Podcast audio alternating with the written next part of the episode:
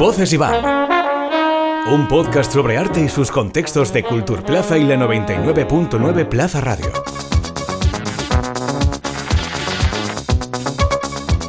Cuando nos encontramos ante un fenómeno cultural empantanado por prejuicios y estigmas, tenemos dos opciones. Podemos pasar de largo, fingir que esas manifestaciones creativas no valían la pena, que fueron simplemente una anécdota, o bien podemos indagar en el ADN de esa época, explorar la creatividad que le rodeó antes de que cayera en el ostracismo. Durante años, la llamada Ruta del Bacalao estuvo atrapada en el cajón de las historias malditas y los tabús. Sin embargo, desde hace un tiempo hay voces dispuestas a recuperar esa memoria cultural y despojarla de topicazos simplistas. A esta tarea se han entregado Alberto Haller, Moy Santana y Antonio J. Albertos. Ellos son los responsables de Ruta Gráfica, el diseño del sonido de Valencia. Este proyecto ha viajado en el tiempo para rescatar carteles, flyers y otros materiales ilustrados que saquen del olvido una época de ebullición artística en tierras valencianas. Porque hablar de barraca, spook o chocolate es hablar de música y fiesta, por supuestísimo, pero no solo de eso. El resultado de este trabajo titánico ha sido una exposición que ha podido verse en el IBAM y un libro publicado por la editorial Barley. De todo esto vamos a charlar con Alberto Haller y Antonio J. Albertos en este capítulo de Voces IBAM.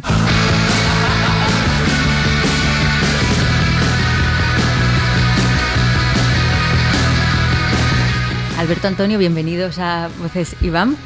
Eh, bueno, antes de empezar, esta entrevista plantea un reto del que esperamos salir victoriosos, que es utilizar la palabra, la oralidad, para hablar sobre una cuestión visual, como son los carteles de la ruta, que a su vez se crearon para promocionar una actividad sonora. Entonces, desde ese, ¿no? Tenemos aquí un camino como de ida y vuelta de la imagen al sonido, del sonido a la imagen, hay un eterno retorno que se va retroalimentando. Eh, suponiendo que alguien no hubiese visto en su vida jamás un cartel de la, de la ruta, ¿cuáles diríais que son las cuestiones claves después de ¿no? todo este proceso, de todo este tiempo que habéis pasado conviviendo con toda esta producción gráfica? ¿Cuáles son las cuestiones claves y qué hilos conductores creéis que, podemos encontrar en, en toda esa producción? Eh, yo diría que, claro, habría que contextualizarlo con respecto a lo que se hacía antes, ¿no? Que, y lo que se hizo en esa época. Yo creo que uno de los, eh, quizás, eh, leitmotiv o, quizás de las eh, características más esenciales es el, el estallido creativo de color que, las, eh, los carteles reflejaban. También una modernidad eh, con, eh, con, sobre todo con los dibujantes de la línea clara valenciana y una ruptura con todo el pasado que, se había hecho hasta, hasta ese momento. Sí, y, y, yo creo que también una, una palabra clave para, para, definir esto es hasta cierto momento, en el que supongo que después hablaremos, hasta cierto momento eh, es la espontaneidad absoluta, es decir, el concepto de diseño gráfico, tal y como lo, podemos entender hoy en día, eh, no, no, no, existía. ¿no? Esto eh, comienza a, suceder a partir del 86 con ActiV, con la marca, que en cierta manera ha, acabado convirtiéndose en el paradigma o, o en el icono de, de, todo este movimiento. Pero el diseño gráfico como tal, eh, como se puede entender hoy en día, no existía. Entonces era fruto de la espontaneidad. Eh, obviamente no había una, una, correlación entre los carteles, no había la, intención de crear una estética unificada, etcétera, etcétera. Y creo que eso eh, es, otorga frescura que es algo que, que, hoy en día a lo mejor eh, se mejora por un lado, pero se pierde por otro. Y yo creo que es fresco. Cuando hablamos de iniciativas que viajan a, ¿no? a un momento del pasado, yo creo que encontramos como dos públicos objetivos. Por una parte es eh, personas que lo vivieron y que quieren revisitarlo, quieren volver ahí de cierta manera, pero también hay otro público de gente que a lo mejor no existía todavía en ese momento o eran muy pequeños y se acercan por primera vez. Y son dos experiencias diferentes, ¿no? Son dos, dos formas diferentes de acercarse a, uh -huh. a una propuesta artística. Uh -huh. Sí, imagino que es como la gente que ahora si viera una exposición de Bowie o de los Beatles, diría tanto un público joven como un público coetáneo, ¿no? Eh, está ahí que es, eh, eh, ha sido un referente a nivel nacional el movimiento que supuso todo lo que es la, la, ruta y mm, generacionalmente, pues lo que tú dices, el que lo ha vivido siente una cierta nostalgia por esos tiempos y el que no lo ha vivido siente una cierta envidia por no haberlo vivido, ¿no? Eh, y un cierto asombro de lo que se vivía, ¿no? Con lo cual hay un fetichismo quizás también eh, que pondera que, que, ese movimiento pues es muy atractivo, ¿no? Tanto para unas nuevas generaciones como las generaciones que lo, que lo vivieron. Sí, hace, hace poco leía un término que me, hizo gracia y, lo pensé en referencia a esto que acabas de decir, es nostalgia por lo no vivido. y, me hizo mucha gracia y dije, o sea, eh, encuadra perfectamente. Y de todas maneras, yo, yo incluso añadiría un tercer público, que es el de los diseñadores, obviamente. Eh, es que a muchos... ¿La vivieran o no la vivieran? La vivieran o no la vivieran, eh, porque, joder, nos, nos, ha sido Vox Populi el hecho de que a muchísima gente le ha sorprendido que eso se estuviera haciendo en Valencia en estos años, porque claro, no es lo mismo que sea un fenómeno underground como fue en el principio y como eh, elementos disgregados que verlo todo junto y con un hilo conductor, eh, una, narrativa. Y, entonces cuando lo ves eh, expuesto de esa manera es como a mucha gente le, ha sorprendido para bien, tanto la expresión como, como el libro. Habéis hablado ambos del papel de la nostalgia y es verdad que parece que en la conversación cultural actual la nostalgia es un elemento que está, que está muy vigente, que se está hablando mucho de cómo afecta la nostalgia en nuestra forma de acercarnos a determinados productos culturales. Eh, ¿Tenéis miedo? ¿Creéis que es posible que por una cuestión nostálgica al final acabe triunfando un relato como muy dulcificado de la ruta, mm, quizás en sus aspectos más banales o simplemente los aspectos más estéticos? Mm, yo creo que se está haciendo un poquito de justicia poética, ¿no? Que se dice últimamente. Hasta ahora la visión que tenían eh, la gente común, eh, pues era un poco eh, un tanto deformada por lo que fueron los años 90, en los que el movimiento se se popularizó, se, se, hizo de masas y, perdió un poco la esencia ¿no? underground y, creativa. Pero yo creo que lo bonito lo bonito de la exposición que no era un, algo que teníamos en mente ni, ni, ni, previsto que era un poco poner en valor lo que verdaderamente se hizo en, en aquella época tanto eh, a nivel creativo, ¿no? Una creatividad que musicalmente lo teníamos más o menos claro, a nivel lúdico también lo teníamos claro, pero a nivel eh, estético y gráfico la gente eh, normal ¿no? No, no, no, lo había vivido y no sabía cómo se comunicaban esos actores que formaban parte de, de una, una estructura nocturna de ocio, de cultura, todo un poco mezclado, ¿no? Creo que, a ese respecto, con el tema de, la nostalgia y, cómo se puede construir un relato en torno a esto, eh, yo creo que hay dos opciones. Una que apele única y exclusivamente al pasado, que es el discurso de la nostalgia, el remember este o todo lo que quieras. Cualquier tiempo pasado fue mejor. Que es perfectamente lícito y, pues bueno, pues mucha gente lo puede enarbolar, eh, eh, sobre todo por la gente que, vivió, es su juventud y son los mejores años de la vida de toda persona, bla, bla, bla, es, maravilloso. Pero yo creo que aquí hay una oportunidad de que en Valencia se, construyó un relato cogiendo este elemento, que obviamente apela al pasado, pero un relato hacia el futuro. Yo creo que esa es la diferencia, que es lo, que puede marcar una, un antes y un después, una diferencia con, con toda esta historia. ¿no? es decir, coger el relato este, que, que, como decía, apela efectivamente al pasado, porque sucede en el pasado, pero utilizarlo para construir eh, un relato hacia el futuro en el, en el sentido de, bueno, Valencia eh, fue la ciudad más vanguardista en los 80, donde comenzó toda una serie de movimientos eh, por primera vez en el Estado español, etcétera, etcétera, en paralelo a otros movimientos análogos en el resto de Europa.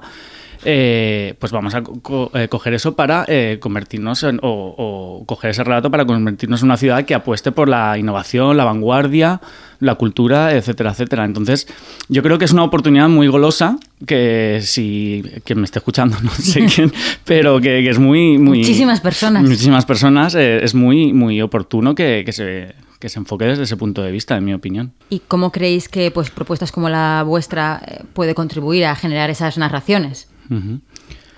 ¿Cómo? Eh, yo creo que dando visibilidad a algo que no se le había dado hasta ahora.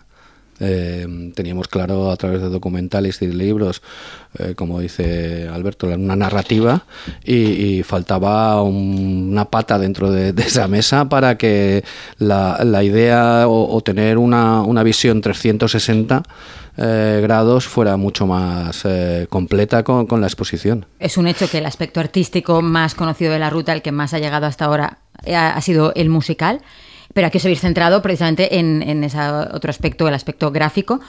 Eh, ¿De qué modo creéis que ha influido que Valencia sea capital mundial de diseño para, pues, para poder lanzar esta apuesta y además de una forma potente? Bueno, yo creo que los mismos de, que eh, dirigen eh, la Valencia World Design se han quedado sorprendidos, ¿no? De, que ellos que son diseñadores vieran trabajos de, algunos de su época, otros no, de, eh, que, bueno, que vieran esa creatividad, esa efervescencia y esa explosión eh, creativa. ¿no?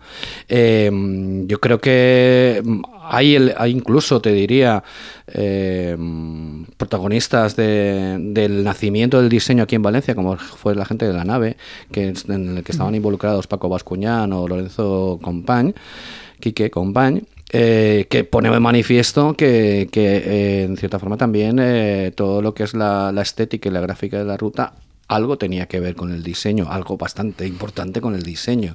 Eh, con lo cual eh, yo creo que era lógico en, en una, ciudad como Valencia o en un espacio como, Valencia que, se diera cuenta de que, aquí eh, pues el diseño fue una parte importante y dentro del diseño esa cartelería que nosotros hemos expuesto. Sí, bueno, y también es una cuestión de, de aprovechar las oportunidades, ¿no? Cuando hace ya dos años, tres años, no sé, me, vinieron Antonio y Moy, que hoy no ha podido venir, con la idea del proyecto, etcétera, etcétera, y ya luego nos pusimos a trabajar en ello, eh, pues fue mm, clave el momento en, el que, hostia, si, si, es la capital mundial del diseño la que viene, vamos a, a enfocarlo desde ese punto de vista.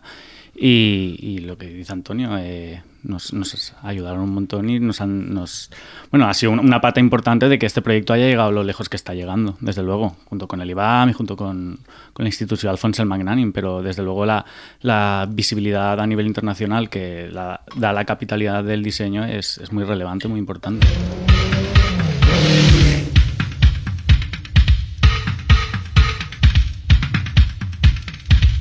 Desde aquí animamos a todo el mundo a ir al IBAM todo el rato, continuamente, pero lanzamos una advertencia, que es que cuando vayan, esta exposición en concreto no se la encontrarán ya, porque ya habrá acabado, estamos grabando el epílogo de esta exposición, cual yo creo que también está bien porque muchas veces nos centramos ¿no? en el inicio de, de las cosas y está bien poder hablar también desde otros momentos. No podréis encontrar esta exposición en el IBAN, pero sí que podréis descubrir el libro que ha editado Barlin. Eh, ¿Cómo ha sido este doble camino de exposición y libro? Esto nace de, una idea de Moy Santana, a, raíz de una colección de flyers que él tenía, que habla primero con Antonio y ponen de acuerdo, y entonces cuando ya contactan con la editorial y nos ponemos a, trabajar en ello. Ellos se pasaron una barbaridad de tiempo buscando toda la cartelería, haciendo las entrevistas sobre las cuales estructural eh, pues los textos y, bueno, la, narración, la narrativa, etcétera, etcétera. Y después vino lo de la, lo de la exposición. O sea, fue. Normalmente, normalmente es el camino inverso. Normalmente de, una exposición se hace un catálogo, pues en este caso, pues por circunstancias y casualidades, pues fue al revés, ¿no? El libro ya estaba en marcha, ya estaba en proceso de, de realización y, después vino la, exposición. Sí, es un poco así como cuenta él. La verdad es que ha sido un proceso eh, que ni nosotros mismos lo, lo, lo, esperábamos ni, ni, lo pretendíamos tampoco hacer una exposición. Simplemente era más que nada pues eh, abordar un tema que no se había abordado hasta ahora. Como te decía, a, nivel eh, de otros libros, como que ha editado Barlin de Oleaque en Éxtasis, que abordaba un tema desde una perspectiva más social, ¿no? o más ensayo sociológico el libro de, Luis Costa Bacalao, que era un poco eh, declaraciones de los actores que, fueron protagonistas de, de, esa, de ese movimiento. Y, faltaba esto, faltaba yo creo que un poco darle pues otro enfoque y, darle una visibilidad que hasta ahora no había tenido. Claro, porque este libro habla desde un lugar yo creo que muy diferente al de otras publicaciones que se habían hecho hasta ahora, habla desde otra perspectiva. Sí, claro. Eh, de hecho, eh, situamos la ruta como la carretera que va hacia Sueca, Perelló y todo esto, y nosotros en el libro nos damos cuenta, a, raíz de las entrevistas que hemos ido haciendo y del relato que nos han ido comunicando los diferentes eh, creadores, que, el, el meollo de toda la modernidad y de cómo empezó a gestarse la ruta, antes de que fuera la ruta, eh, fue en Valencia Ciudad. Y es una de las cosas que, bueno, en los otros libros y en otros análisis no habíamos caído, ¿no? A mí, a mí me gusta decir en ese sentido que en Éxtasis y Ruta Gráfica son dos libros que dialogan. Por un lado, o sea, un potencial lector de en Éxtasis puede leer ese relato y decir, no me lo creo. Entonces coger Ruta Gráfica, abrirlo y decir, ah. Ah, o sea que sí. es verdad esto que he leído en estas páginas. Entonces, en ese sentido, eh, tiene una coherencia eh, totalmente inesperada, no buscada, pero, pero dialogan perfectamente.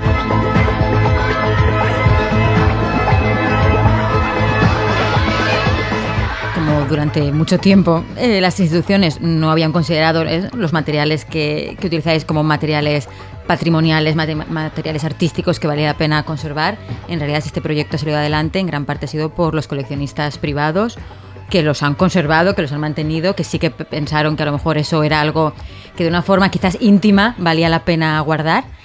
Eh, ¿Cómo ha sido esta, pues eso, eh, estos descubrimientos de todo este material y también todo el proceso, supongo que de investigación y de comenzar a, a clasificar, archivar, o sea, por una parte a descubrir y por otra parte a decir, vale, ¿qué? Ahora que tenemos todo esto, ¿Qué?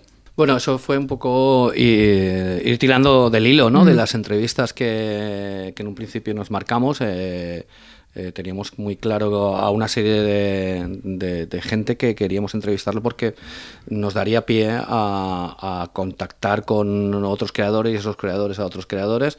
Eh, ha sido un, proceso eh, largo, incluso te diría que inacabado, porque claro, han sido 15 años que hemos tenido que poner un límite por, por, el tema de la exposición y tenemos que cerrar el libro, pero podríamos haber seguido investigando, podríamos haber segudo encontrando encontrando nuevos autores, nuevos creadores. Siempre hay un cartel más.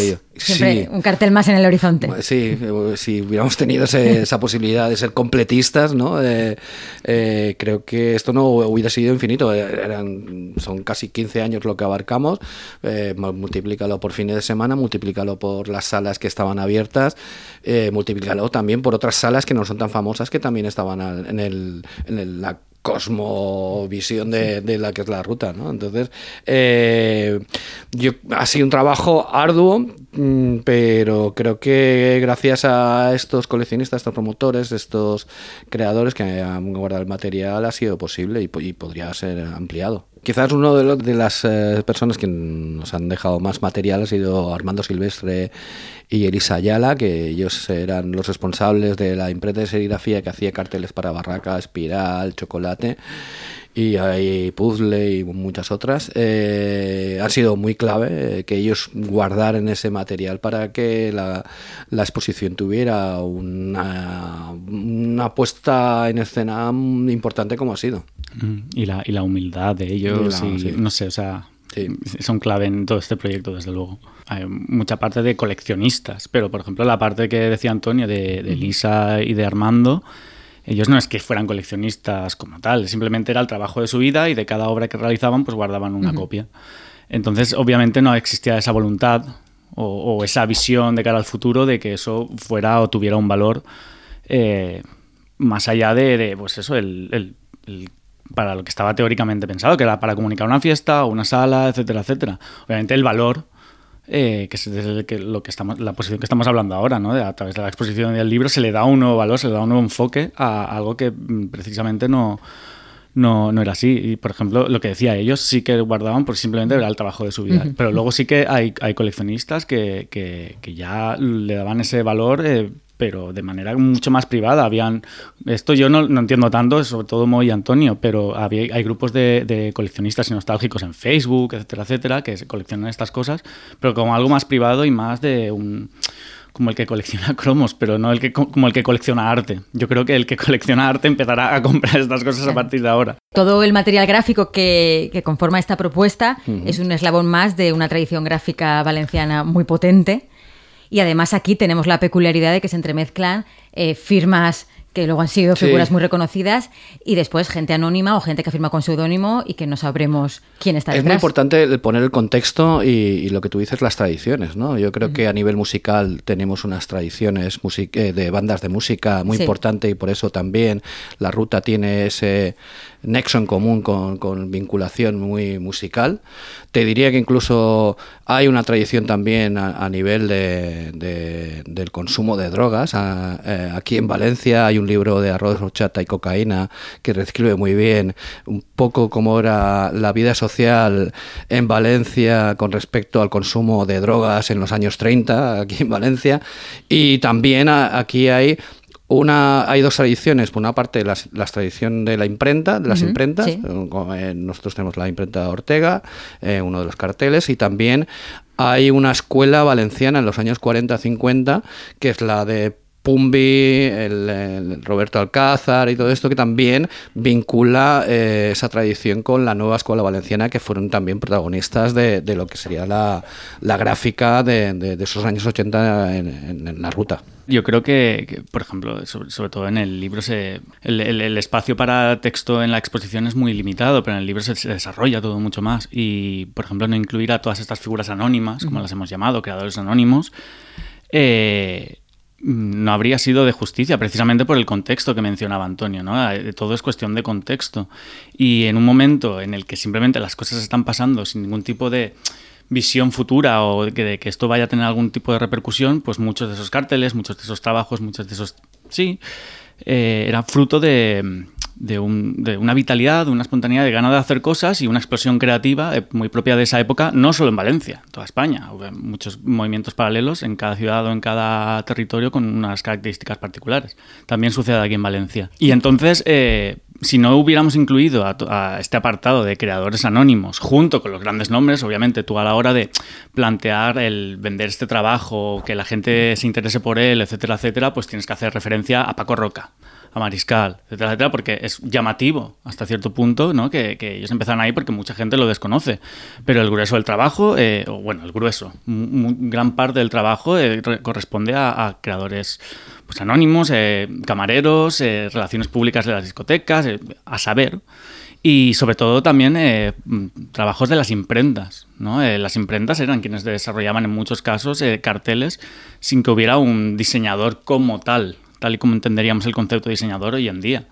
Entonces es muy llamativo, por ejemplo, el caso de, Armando Elisayala que decía, no, pero que nosotros no somos eh, diseñadores. Y nosotros decíamos, pero ¿cómo que no? si el 80% de los carteles estos son vuestros, ya, pero nosotros no, simplemente era, era nuestro trabajo y ya está.